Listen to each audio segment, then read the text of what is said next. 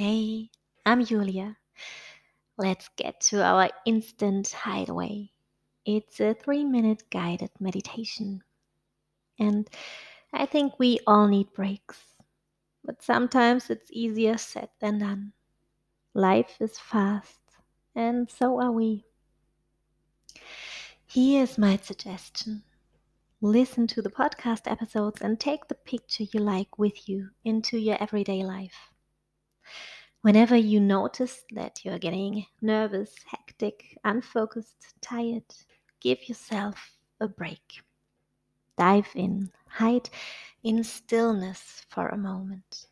At the end of the episode, I just say goodbye.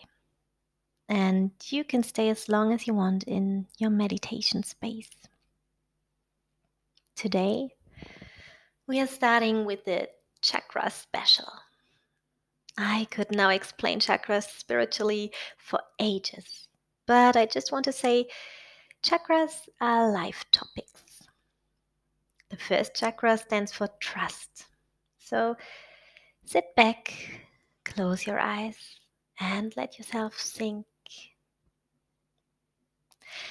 Do you see that bike there leaning against the brick wall? Mine is turquoise. And yours? Go and pick it up. Step on the pedals and start cycling. You leave the houses behind you and turn onto the path to the forest. The meadows to the right and left are high.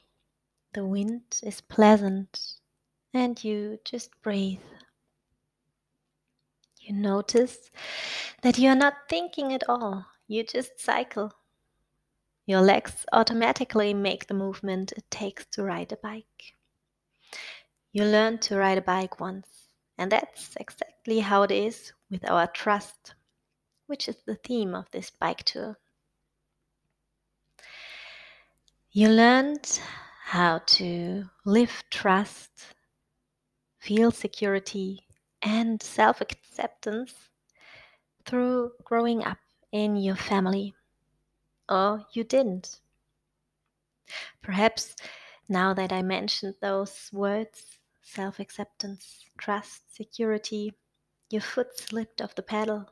Did you notice?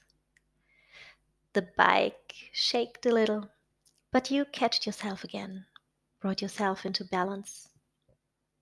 Are you able to do that when you feel that your trust is not there into yourself?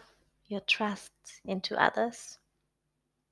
Because if you weren't allowed to learn one of those basic skills, then it does happen often that you step out of balance, that our confidence is shaken, the confidence in you and your skills.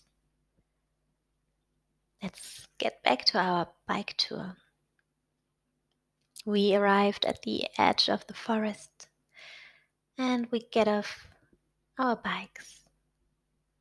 The forest smells nice and you start walking. Your hands brush against tree trunks. The roots are deeply rooted into the earth. You pause and you lean against a strong tree, a big one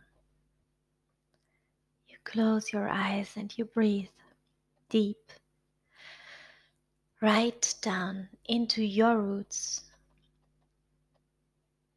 What do they look like? Which color do they have? Feel how you can draw energy when you inhale out of your roots into yourself.